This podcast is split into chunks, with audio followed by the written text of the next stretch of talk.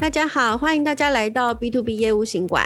我是 June，我是丽。哎，丽，你有没有发现，有的时候如果你写信给客户，他都不回的时候，会不会觉得心情很不好？当然会啊，我是不想承认我有这么多客户不回我啦。你是说 email 吗？对呀、啊，email 就其实我也我有时候就是觉得这个也难免嘛哈，反正我们做业务工作总是要开发啊，总是会碰到一些铁板一块的状况嘛，对不对？对，而且我发现大家就是现在也蛮习惯用像 Line 啊、Telegram，真的有的时候就是客户他不回就是不回。嗯，已读不回很伤，让你伤心吗？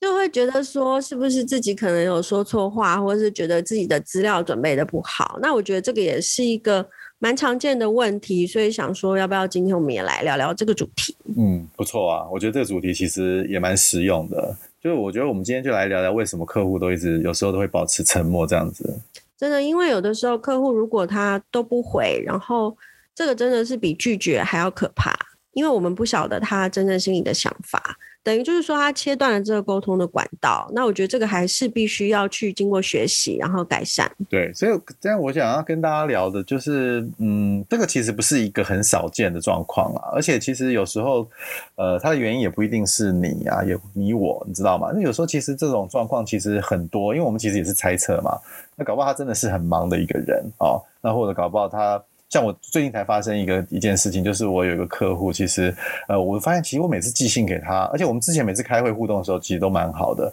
可是我就是每次寄信给他，他都没有没有回。那 email 你也知道，就就是也不知道他到底有没有收到嘛。那我就这两天，对，对，就前两天我就突然想说，哎、欸，那我干脆来就是传一个讯息给他好了。那我就那个讯息，我就跟他要呃他的 line 的 ID 这样子。那一有 line ID 通了以后，才发现就是说，哎、欸，其实他我的邮件好像都跑到他的垃圾账、垃圾的那个过滤里，根本没看到是吧？没看到。那所以就是说，那那我们就取冤枉，对，有时候换另外一种联络方式，搞不好可以再重新连接跟客户的关系。这样很好，至少你们两个现在可以开始联络。对啊，真的，对。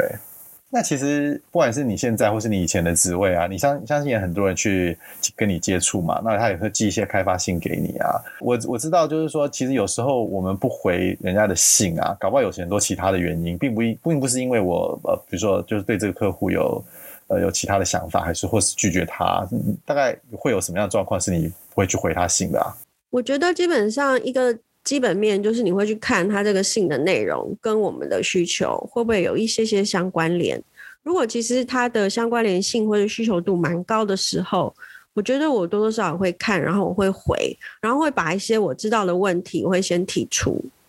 但是如果有一些真的是，就是我们所谓的很忌讳我们做业务的不要乱枪打鸟。如果真的碰到一些关联性非常的低，然后你根本就不会用到他的产品或服务的话，其实说实在，可能就不会回了。的确是有这样的状况。对，所以其实有有时候其实不是你的原因啦，有时候就是他公司内部可能他也在等他一些讯息啊，可能公公司内部有一些改变啊，或者是决策者可能在传达一些意见，他还在等他的决定啊，或者甚至是他们可能现在。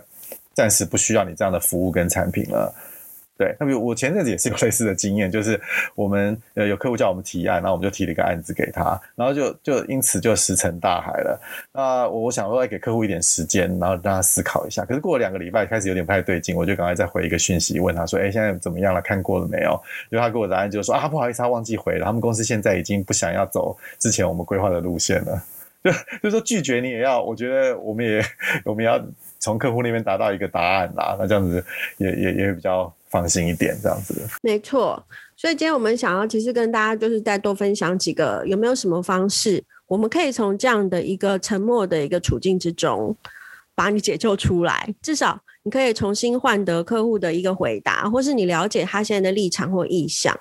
就是有的时候真的他说，哎、我暂时不需要，但是我会之后会考虑。那我觉得也总比都不回好。对啊，就是像我刚刚，我想第一个可以跟大家介绍的一个方式，可能就是像我刚刚那样子，就是我们可以换一个方式去跟他联络。比如说，同样都是你，你是通常你都是跟他用 email 来做一个联系，那你可能可以跟他要 line 啊，或是现在有脸书啊、Messenger 啊、WhatsApp 啊、Skype 啊，甚至是 LinkedIn 啊，从另外一个方式去跟他做联系，然后可能换一个沟通方式，他可能比较适合、比较常用某一个沟通的方式，可能他对某一，比如 email，你知道，尤其是 email，现在人 email 就可能每天一打开信箱，可能就好几十、好几十封 email 等着他去开。那他怎么？他可能轮到你这个不一定的是他最重要的 email，他可能是要先看他老板啊，或是跟他他自己的客户的一些 email。那所以就是说，你可能换一种方式跟他联系，看可能会不会较容易接触到他。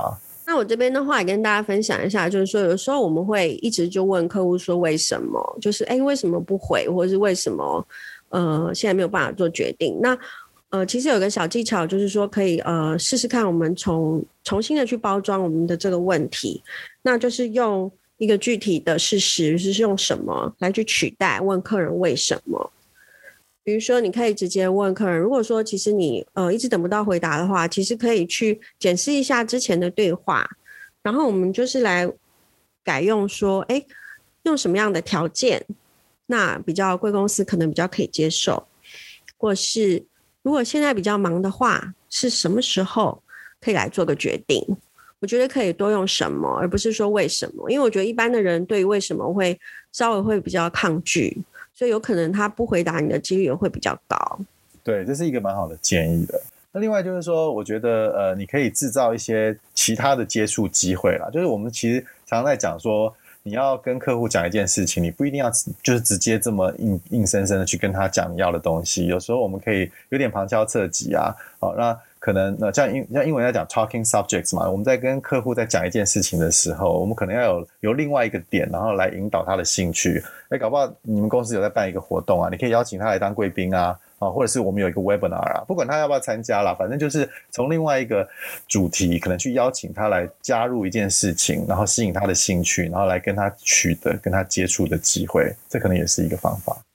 这样子的方式其实是最好不过了，因为如果能够争取跟客人就是真的是安排一个见面的机会，或是来邀请他参加一个活动，甚至的话，有的时候的话，就是真的是有一些。所谓的一个呃，真的有一个 holiday，或是有一个蛮重要的节庆，那有的时候你就说你希望呃，寄送给他一些东西或什么的，那我觉得有一些这样的互动，多多少少会打破这样的沉默。对啊，对啊。那就你还有什么建议给大家呢？另外的话，就是刚刚有提到的，就是呃一些问题，因为有的时候当客人他不讲话的时候。我们还是希望用一个问题去把他就是引导出来。那这边的话，就是如果像刚刚讲的说，如果我们说直接问为什么，或是直接把问题丢给他，那可能会有时候可能会有一些反作用力，因为客人会觉得他不需要回答你这个问题，为什么？他觉得他还没有跟你到一个是这样可以问答，或是可以直接的跟你吐露他的需求的这样的一个 status，这样的一个状态。所以其实我们这边有一个小方式也分享给大家，就是说，呃，重新去包装问题，然后改用一个陈述的方式。比如说，呃，你精心的准备了一个提案给客户，希望他能够看你的广告或者业务的提案，然后你就会问他说，嗯、呃，请问一下，您对这个提案有什么意见呢？但是他就是不回，该怎么办？所以这边的话，我会建议说。呃，虽然说这个方案我们是花了蛮多的时间替您准备的，但是有可能对您这边还是不够好，或是不够理想。据点，所以其实你可以用一些这种比较中立的，然后比较贴心的陈述性的方式，去重新包装你的问题，去做一个尝试。对，这个这个这个方法其实也蛮好的。对，你不一定就要用你一直觉得呃平常在用的方法，有时候可以换一个方法来用啊、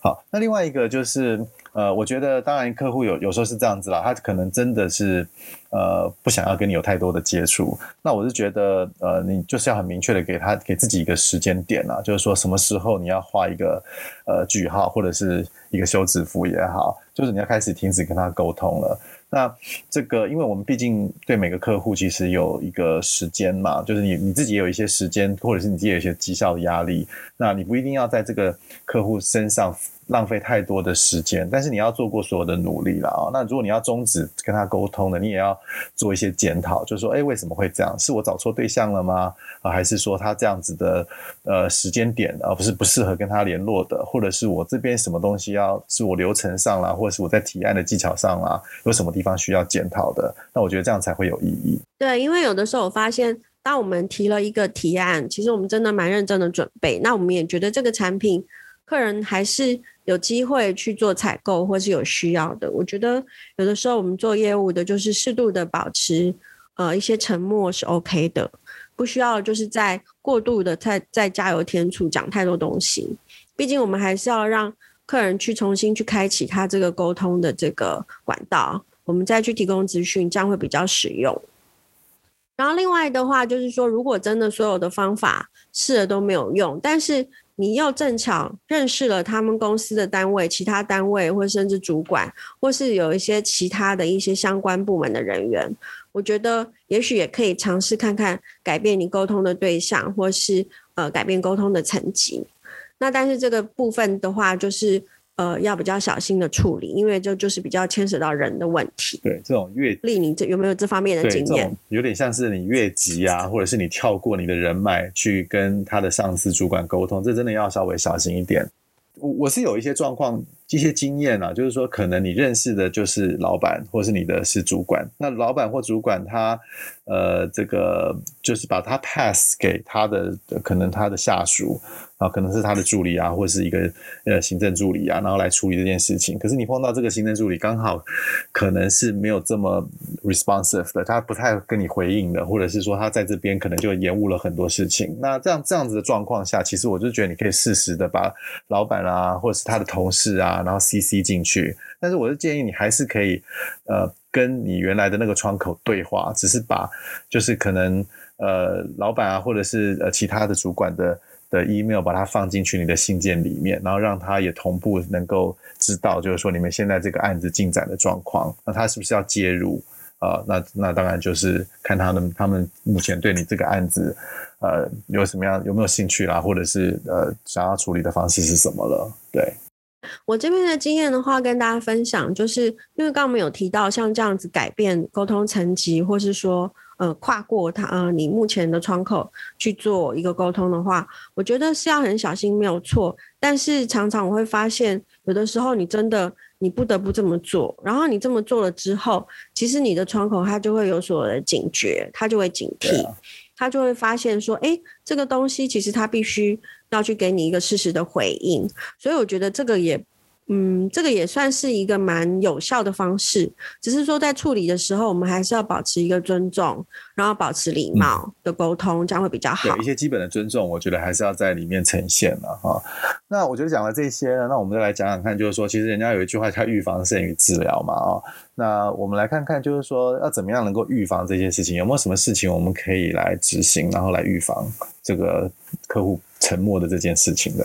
对啊，有什么方式？你分享一下。呃，第一个我想跟大家聊的，其实就是，比如说，我觉得可以养成一个习惯了啊。这也是我以前很久以前一个前辈跟我说的啦。那其实我就大概也都会做一个这个动作，就是我们在开。开会啊，不管是视讯会议或者实体的会议啊，其实我们通常会有很多共识嘛，啊，那可能也也有很多就是我们之后要进行的一些步骤啊，跟时程。那我就觉得，你开完会之后，你可以写一封信，然后把所有与会的人全部都的的 email 全部都加进去，然后稍微整理一下，就是说我们在这个会议里面的共识，还有接下来要执行的一些事项事项。啊，那这个东西就得重新复习一下，就是我们刚开会的一些结果啊，那可能在执行方面可能会更有共识，然后也可能会大家更会采取行动。这个习惯真的很好，而且其实我觉得大家都知道要做，但常常都会忘记，所以我觉得真的要再提醒大家。对，那再来就是说，其实我们不管在会议中啊，或者是在信件中啊，其实我们可以设定一些 deadline 了，也是一些期限，比如你就可以说哦，比如说我们在十五号之前，我们一定要完成什么样子的东西。或者是在 email 啊、邮件里面，你也可以就是说，哎呃，希望这个下周三之之前，你可以给我一个回复，或者下周三之前，你可以针对我们提出了几个方案，然后给我们一些回应之类的啊。那那还有一个很重要，就是说，你也可以就是说写下类似像就是说，哎，如果说这周四之前呢，我没有达到你的回应的话，那我就会采取什么样子的。方案，或者是我们就会开始怎么样子的一个呃一个方式去去改变这样子的东西，因为有时候人家会看到这种但书，会反而会警惕自己，要记得自己让自己小心啊。哦，那另外就是有时候会有有时候有些人会会寄一个行事历通知给给给对方哦，那也就是可能可能里面就是会里面就搞不好有一些连接跟细节啊，然后提醒对方可能我们周五之前要完成什么样子的动作，这样子，这有时候也是一个方法。那另外还有一个小技巧，就是说，我们如果还是必须要问客人一些问题的话，其实我们不妨再拿出我们的三明治的策略，就是给他三个选项，啊，让他来做选择。嗯。那我觉得客人多多少少。他比较有弹性的状态下，他也比较容易告诉你他心中想要的是哪一个方案。对啊，其实我在看 email 的时候，其实都是常常很喜欢找选择题，就是说我不知道，可能就是一个人的一个习性，就是喜欢有一些选择。所以，我如果我们如果提供一些选择的话，也也比较容易让吸引人家的目光啦。就是说，哎，原来有这么多选项可以选择。对，那最后一个，我觉得有时候啊，我们在写 email 的时候，呃。呃，可能就是 email 你要怎么样去写？你是不是写的太冗长哦？那或者是你没有明确的，就是说要他做什么事情？因为如果你没有明确的要他回复的时候，他可能就不会想要回复了嘛。因为毕竟有时候我们的立场啊，就是我们需要他会比他需要我多的时候。那你又没有给他一个明确的的，就是说啊，请你给我回复啦，或者请你要怎么样子的话啊什么，那他可能就没有感受到这个回信的必要性。所以有一个小技巧，就是你可以留下一个问题，就是说最后你可能就是留下一句话，就是说，哎，呃，我们那天达到的共识啊，是不是可以在一样的，跟我们上一个讲的一样，可以在周五之前给我回复啊？问号啊？所以你给他一个回应的一个，有点像是一个呃。机会啊，也不是机会啦，给他一个呃回应的一个指示啊，然后他就会觉得就是说，哎，那我要在周五之前给你做一些回应，这样子。对，还是我觉得像这样子的一个，我们比较主动而且比较具体的去提醒客户会比较好，因为毕竟我们还是要采取主动的这一方，比较容易能够再开启客人沟通之门这样子。那我们刚刚聊到蛮多，有一些是比较像是 email 的书信往来的部分，然后我们不晓得客人有没有看，或是他就是没有回。那因为现在因为大家就是都是用数位的工具比较多，沟通工具，那很多都是用 Line 啊、Telegram 啊、Skype 啊、WhatsApp。那这样子的状态下，说实在。讯息有的时候真的很多，我曾经有个客户跟我分享，他的群组就有三百个，所以其实说实在，你要能够在这三百多个群组去凸显你的产品跟服务，要怎么样 highlight 到让他来回复你，看你的讯息，甚至回复你。说实在，真的大家都要做一些努力，所以我觉得像刚刚的这些技巧，不妨也可以运用在这些就是即时讯息的呃一个就是发生问题，就是哎，都是客人就是都不回。那该怎么办？因为说实在，你一天不回，说实在，你就可能就会就可能要拖到三天、七天会更久。所以我倒是觉得，当你觉得这客人其实他还是蛮有机会，而且是蛮重要的客户的时候，不妨用用我们就是今天分享的一些小技巧，去重新开启跟客人的对话，这样做会比较好。啊，其实我觉得客户不回应哦，其实这个还蛮平常的啦，所以我觉得也不要因为这样子的事情而受到挫折。那更重要的就是你可以掌握以上的小技巧，然后搞不好可以帮助你，让客户能够更有回应。那今天就谢谢大家，我们的节目就到这边喽，拜拜，拜拜。